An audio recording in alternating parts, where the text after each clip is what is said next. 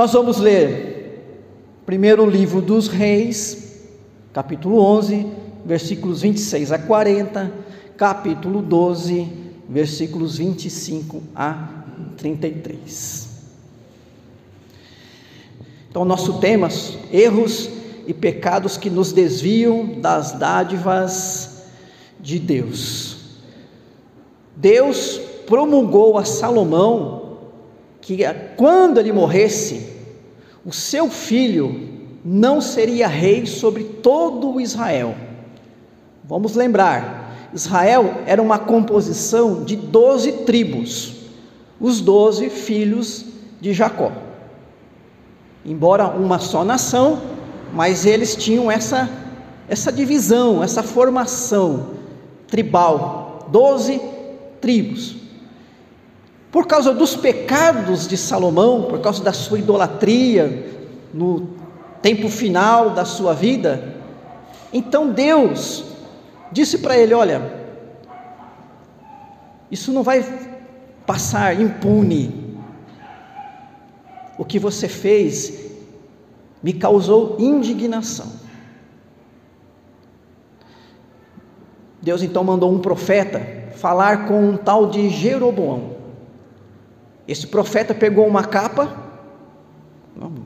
uma roupa, uma peça de roupa, rasgou em doze e deu dois, dez partes para Jeroboão e disse: Olha, Deus está te dando dez tribos, você vai ser rei sobre dez tribos, enquanto o filho de Salomão, por causa dos pecados do seu pai, ele vai ser rei só sobre uma tribo. Pastor, está faltando uma.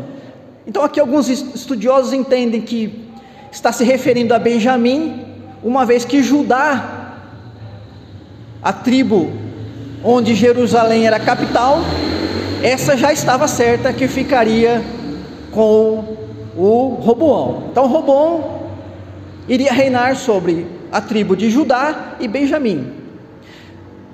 Essa divisão de duas tribos e dez tribos passa a formar então dois reinos políticos.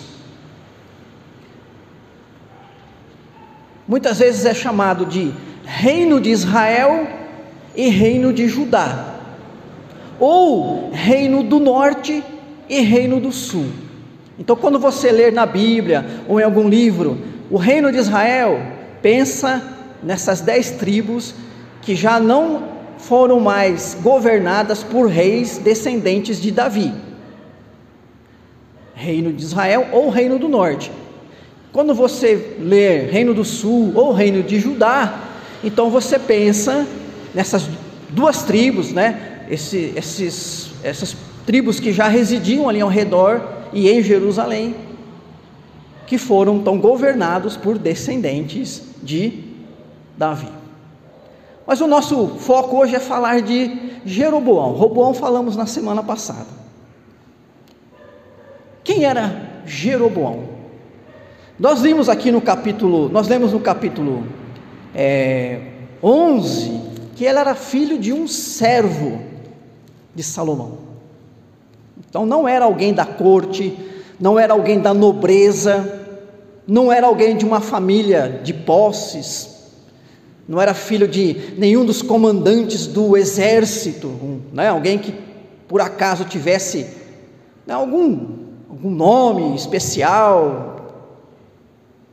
Era filho de um servo de Salomão, alguém comum, do povo. E esse Jeroboão, que era um cara do povo, um cara comum, ou seja, não tinha nenhuma ascendência de nobreza, tinha algumas habilidades naturais. Né? O, o, texto fala aqui que o próprio Salomão observou que ele era um homem valente e capaz, moço, laborioso, esforçado, trabalhador. Está né? Tá lá no 11, 28. Então veja: Jeroboão um homem que tinha habilidades que nos dá a entender, habilidades para ser um líder, habilidades naturais para ser um líder. Ah, pastor, então por isso que ele se tornou rei, porque ele era corajoso, porque ele era esforçado, trabalhador. Sem dúvida, irmãos e irmãs, é, para que a gente exerça alguma função e seja bem sucedido nessa função, nós temos que ter algumas habilidades. Cada função ela vai exigir certas habilidades. A função de liderança exige que a pessoa tenha algumas habilidades. Jeroboão tinha isso, mas não é porque ele tinha habilidades naturais que a gente vai pensar que é por isso que ele se tornou rei. Será que só Jeroboão tinha era homem corajoso, esforçado, trabalhador naquele tempo? Com certeza não. Havia, havia outros. Mas por que ele? E aqui, irmãos e irmãs, nós começamos a entender é, algumas coisas importantes. Olha, Deus está conduzindo a história. Por trás de todos esses acontecimentos, nós temos o agir de Deus. Jeroboão tinha sim as suas habilidades naturais, mas foi pela dádiva de Deus que ele se tornou rei. O texto deixa bem claro: quando o profeta o chama, rasga as vestes, pega dez pedaços e diz: Deus está te fazendo rei. Deus está dando dez tribos para você. Você vai reinar sobre estas dez tribos. Então, irmãos, irmãs, Deus fez Jeroboão rei, foi uma dádiva de Deus. E aí, uma primeira lição é que Deus pode fazer acontecer o que é humanamente ilógico e improvável, até mesmo impossível. Quem poderia pensar com a razão humana, que um homem do povo, que não tinha nenhuma ascendência de nobreza e nenhum preparo para viver numa corte e governar, fosse se tornar rei. Nós já vimos isso acontecer no caso de Davi, por exemplo. Né? Davi, quando ele foi ali chamado, ungido, né, para ser rei, o que, que ele era? Qual era a função dele? O que ele fazia? Era o filho mais novo que pastoreava ovelhas. Os outros filhos, os outros irmãos dele, né, filhos de Jessé, já eram homens formados, já eram guerreiros. E Samuel até imaginou que era um desses, né? Não, Deus então, se alguém da família de Jessé é alguém que já é guerreiro, alguém que já tem experiência, alguém que já está pronto, alguém que a gente sabe que é corajoso. Mas o plano de Deus, irmãos e irmãs, levou para reinar Davi. A maneira como Deus age, a maneira como Deus escolhe, a maneira como Deus conduz a vida de cada um de nós. Nem sempre, irmãos e irmãs, vai seguir a nossa lógica humana. Por isso nós temos que estar preparados, porque para Deus nós sabemos, nada é impossível. E o que você imagina que não pode acontecer com você, pode acontecer. E o que imagina, você imagina que pode acontecer, pode não acontecer. Se nós vivemos nas mãos do Senhor e na dependência dEle, sabendo então que é assim que Deus conduz a história, fazendo acontecer o que muitas vezes, aos nossos olhos, é improvável ilógico e até impossível. E tem mais. Deus pega esse Jeroboão, né, através do profeta, lhe dá o reino. Ó, tá aqui, pega esses dez pedaços, essas dez tiras. Você vai reinar. Eu estou te fazendo rei. E Deus ainda promete a Jeroboão uma casa estável. Casa estável, está aí no capítulo 11. Ou seja, Deus ainda está dizendo: Jeroboão, eu não só te tô, estou te dando o reino, Eu não só estou te fazendo rei, mas eu também estou te dando condições, as condições que você vai precisar para ser rei. E aí, irmãos e irmãs, nós temos já uma segunda lição, que Deus, em Sua graça e bondade, nos concede várias dádivas, que são dons, presentes do Senhor, bênçãos de Deus, inclusive para nos dar as condições necessárias à realização de seus próprios propósitos para a nossa vida. Então, olha que interessante, Robão, eu estou te fazendo rei e estou te dando condições para ser rei. O que, que nós entendemos, irmãos, irmãs? Que aquilo que Deus nos dá, certamente é aquilo que também Ele vai nos ajudar e nos socorrer e nos fortalecer para preservar, para conduzir.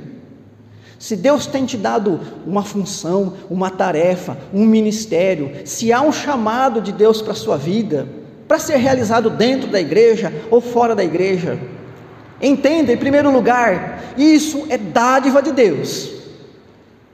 Sim, habilidades, conhecimento, capacitação, isso nós temos, mas quantas pessoas têm habilidades para ser líder dentro de uma igreja e não são líderes? São outra coisa. Ou quantas pessoas têm habilidades para ser diácono e não são diáconos? São outra coisa. O mesmo para presbítero, o mesmo para líderes de grupos, ministérios, integrantes, enfim, tantas tarefas, não só dentro da igreja e fora. Mas esse mesmo Deus que concede para você a sua tarefa, a sua função, ele também te vai, ele também te dá condições. Isso se chama concorrência. Concorrência. O que é a concorrência? É o agir de Deus que concorre com o nosso agir, a fim de que as providências de Deus e os decretos de Deus se concretizem nas nossas vidas. Deus nos faz, Deus nos dá e nos sustenta e provê para aquilo que Ele faz conosco. Então Deus está chegando para Jeroboão e falando: meu, olha, estou te fazendo rei, mas fica tranquilo eu vou te dar uma casa estável também, como eu fiz com Davi. Já pensou alguém chegar para você e falar, Deus chegar para você e falar assim: Eu vou te abençoar da mesma maneira que abençoei Davi? Gente estudou Davi, você conhece Davi, você sabe o quanto esse homem foi abençoado por Deus, o quanto esse homem foi de Deus. Quanto Deus agiu na vida desse homem. E aí Deus chega, eu vou fazer com você, vou dar a você o que eu dei a Davi. Bondade e graça. Agora, cabia também a, a Jeroboão a responsabilidade de ser fiel aos compromissos assumidos com Deus a aliança de Deus com Davi, ou seja, de obedecer os mesmos estatutos, os mesmos juízos. E é na obediência que nós concorremos com o agir de Deus. Percebe como que acontece? Deus nos dá bênçãos, nos capacita, nos possibilita exercer funções, prestar o serviço. Deus nos sustenta, nos provê nessa tarefa, nessas funções. Essa é a ação de Deus. E a nossa é o da obediência, é o da fidelidade.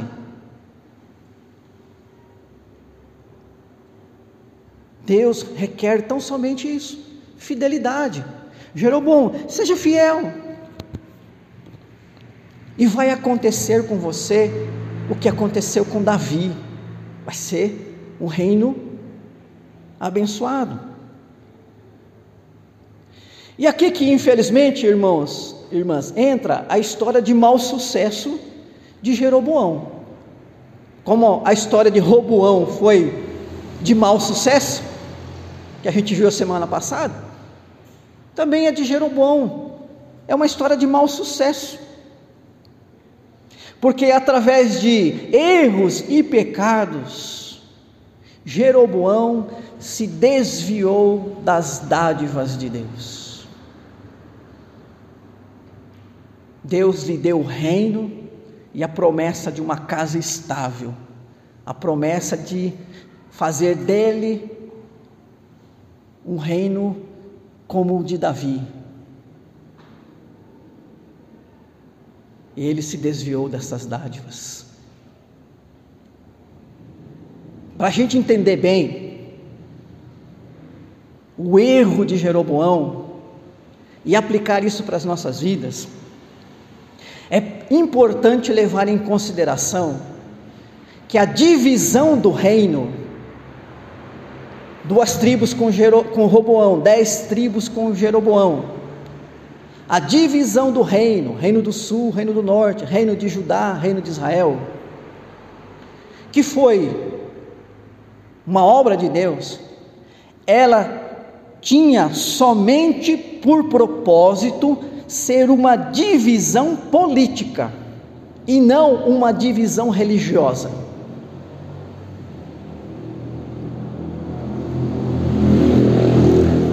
dois reinos, dois reinos governados por dois reis.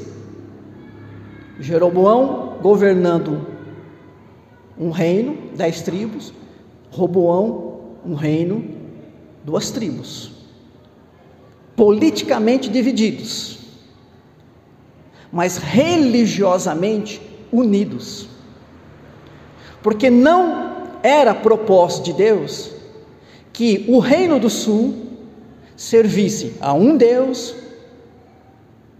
tivesse um tipo de culto, tivesse um, um conjunto de leis e mandamentos morais, cerimoniais, e o outro reino então tivesse um outro tipo de culto, que cultuasse em outro lugar, que tivesse outros tipos de mandamentos, que servissem a outros tipos de deuses.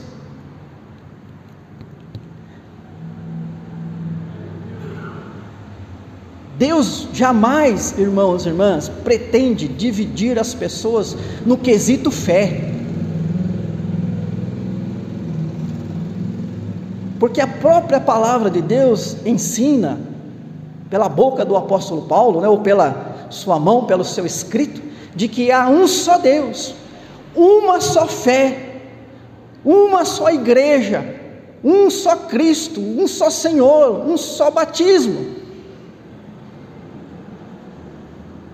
Está escrito por Paulo.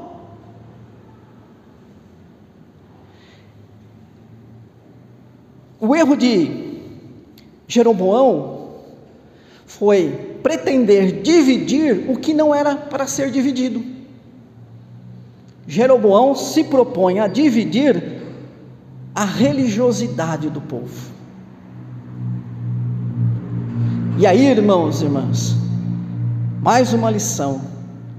Aqueles erros, aquelas atitudes pecaminosas que nos conduzem a fazer justamente o que Deus não quer, a fazer o que é contra a vontade revelada de Deus, os preceitos de Sua aliança. Nossos erros e pecados que causam divisão, que levam pessoas a se afastar de Deus, que dão mau exemplo.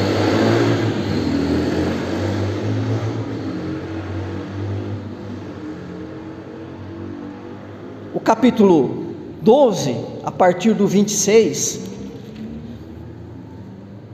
vai explicitar os erros de Jeroboão na divisão na pretensão dele, não só pretensão, porque de fato na divisão que ele fez da religiosidade do povo de Deus.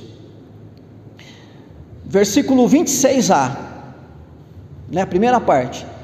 Disse Jeroboão consigo mesmo: Agora tornará o reino para a casa de Davi.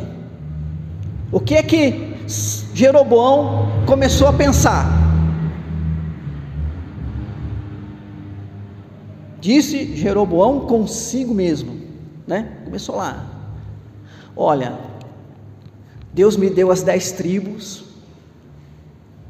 Nós, o nosso reino vai desde aquela fronteira até aquela outra fronteira.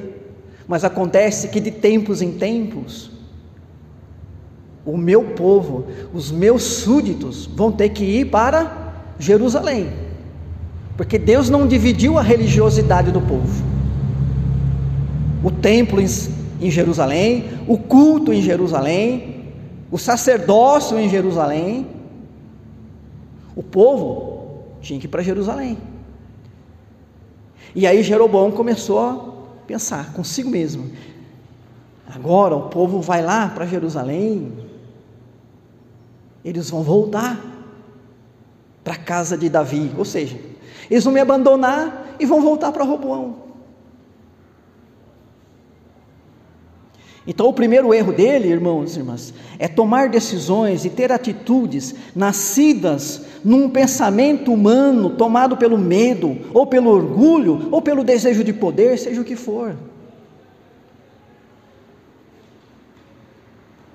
Deus tinha prometido para ele uma casa estável. Deus tinha prometido que ia abençoar a vida dele. Quando Deus promete, promete para um rei que vai fazer o reinado dele abençoado, logo Deus vai abençoar o povo do rei, não é isso? Ora, se Deus diz para mim, Alexandre, eu vou te abençoar como marido e pai, é lógico que Deus vai abençoar minha esposa, minha filha, minha sogra, minha mãe, não é isso? Como que eu posso ser abençoado por Deus como um líder de uma casa, se a minha casa não é abençoada por Deus. Então, quando Deus te abençoa, Ele abençoa você, o que você tem e as pessoas que fazem parte da sua vida. Essa, essa é, é, ação familiar de Deus é muito presente no Antigo Testamento. Por isso que os teólogos da reforma reafirmaram o batismo infantil, entendendo né, que a bênção é familiar. E a criança, enquanto ela está na total dependência dos pais, ela está sendo abençoada e agraciada por Deus. E isso depois, quando ela se tornar independente, na sua compreensão da sua realidade espiritual, aí é diferente, aí ela vai ter que tomar a sua decisão. O Jeroboão, irmãos, irmãs, começou a pensar consigo mesmo. E quando a gente pensa, a gente consulta o nosso coração, não é isso? E quando o nosso coração está carregado de medo, ou orgulho, ou desejo de poder, o caso dele talvez um pouco de cada, os pensamentos tendem a seguir nessa direção.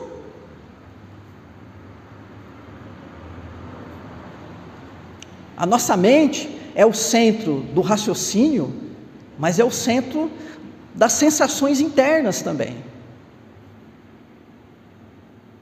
Das nossas emoções, tudo acontece ali.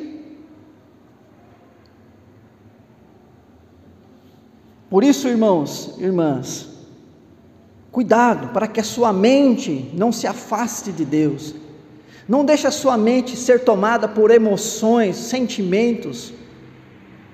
Não deixe que sua mente fique divagando, divagando coisas que não são colocadas ali por Deus. O apóstolo Paulo vai dizer lá nos Filipenses 4:8, né? Olha, ocupe sua mente com tudo aquilo que tenha virtude. Tudo aquilo que faça com que você esteja com a mente tomada pelas coisas celestiais.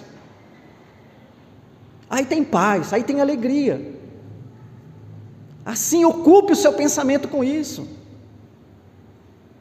E o mesmo Paulo nos exorta a não se embriagar com o vinho, mas ser cheio do Espírito. Ou seja, a nossa vida, nossa mente tomada pelo Espírito Santo. E aí, na sequência, lá em Efésios 5, ele vai falar, e aí vocês vão falar uns com os outros, né? Com gratidão, haverá entre vocês cânticos e hinos espirituais.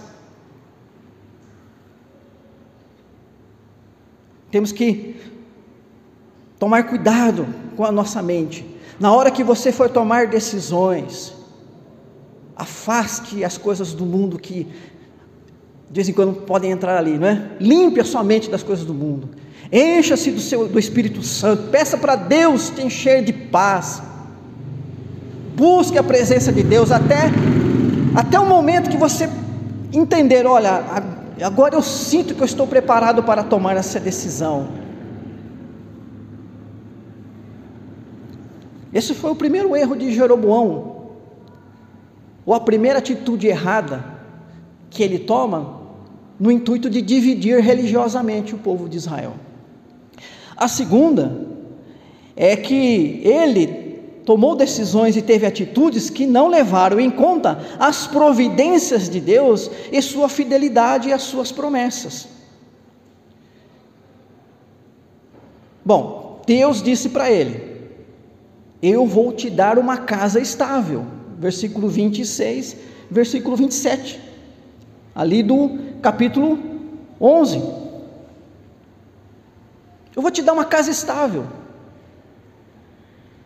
Que, que Deus estava dizendo para ele? Jeroboão, eu vou providenciar, a minha provisão é para que você tenha todas as condições de ter um reinado firme, pacífico, próspero, abençoado, como foi que fiz com Davi. Deus fez uma promessa. E a promessa de Deus, quando Deus faz uma promessa, é um compromisso. E aí Jeroboão começa a sentar e pensar consigo mesmo: ah, mas espera aí, o povo, o povo vai voltar, né? Olha lá o 26, ó. Agora tomará, tornará o reino para a casa de Davi, se este povo subir para fazer sacrifícios na casa do Senhor em Jerusalém, o coração dele se tornará a seu senhor, a Roboão, rei de Judá, e me matarão e tornarão a ele o rei de Judá. Cadê a fé? Cadê a confiança?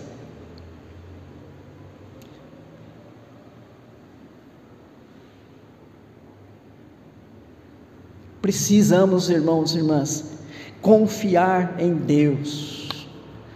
Aquilo que Ele nos dá, Ele também nos capacita a sustentar. Nós perseveramos na graça do Senhor, porque graciosamente Ele nos dá a perseverança.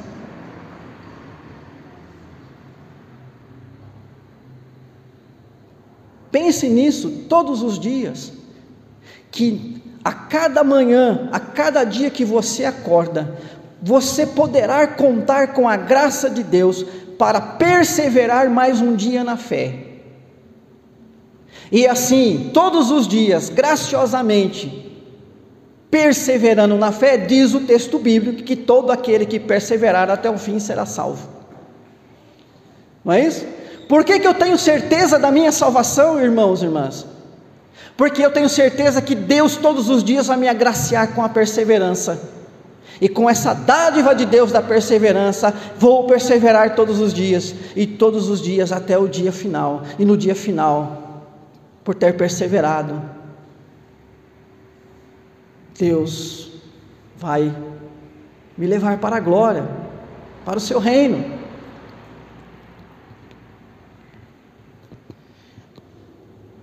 Jeroboão não levou em conta as providências de Deus.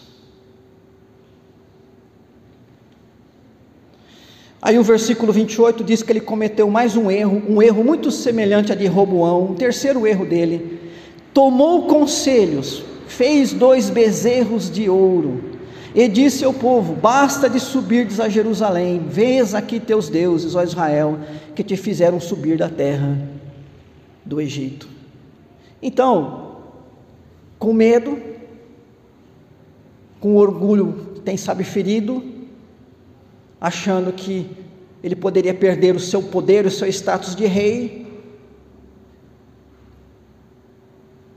não confiando nas providências de Deus, ele vai buscar conselhos com homens que eram semelhantes a ele. E o que, que resultou o conselho dessas pessoas? Né? faz o seguinte: faz uma réplica. Né? O povo não adorou os bezerros no deserto? Faz aqui dois bezerros de ouro.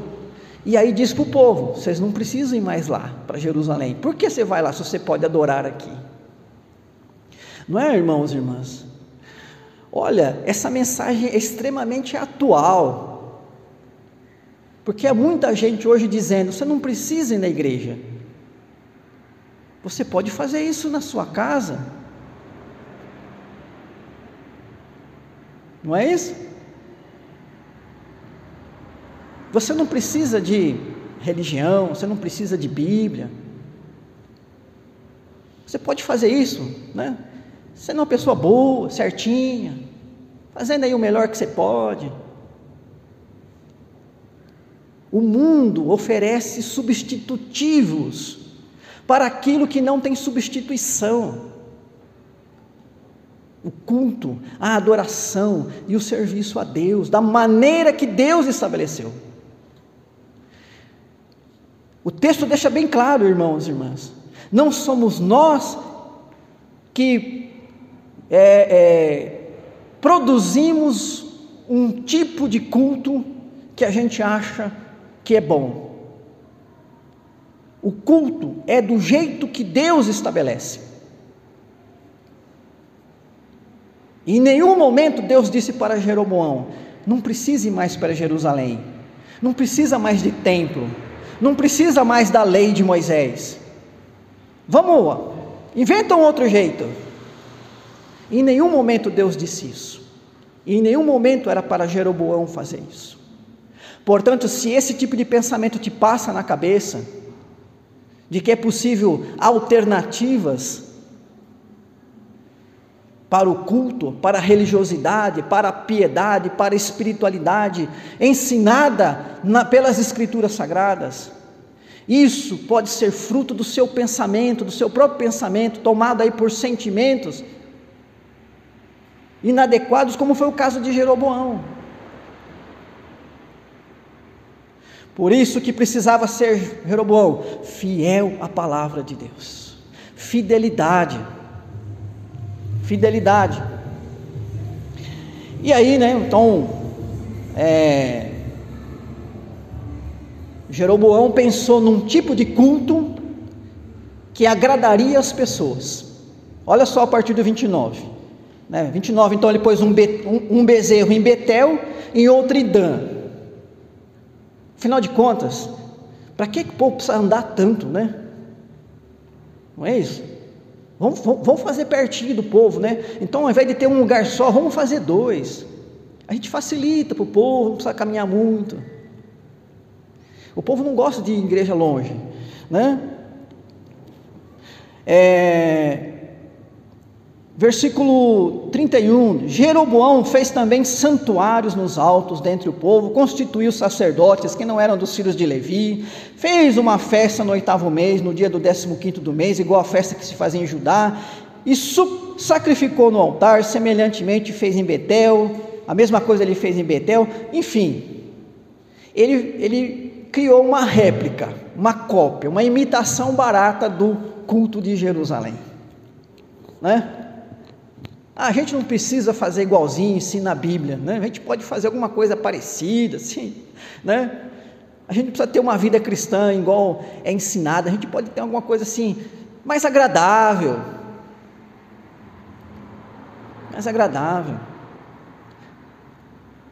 É o chamado culto antropocêntrico.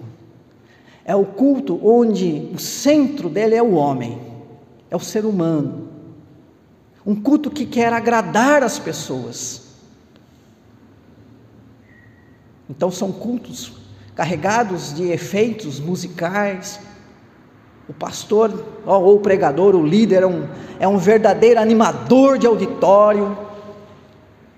E as pessoas tomam como que um, um, uma injeção de euforia e vão para casa pulando, cantando, glorificando, até que no dia seguinte que eles acordam, e continuam vivendo a mesma vida de infidelidade de sempre. Porque só Deus transforma pessoas, só a palavra de Deus. Coisas bonitas e agradáveis, se não for pelo agir de Deus, não, não fazem nada. Então, o Jeroboão, né, ele faz coisas assim que pensam de, agradar as pessoas. Infelizmente, né, irmãos e irmãs, o que a gente vai ver é que o povo gostou disso.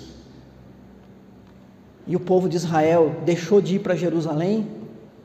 O resultado, lá na frente, é que Israel simplesmente foi tomado e nunca mais, nunca mais foi habitado pelos israelitas.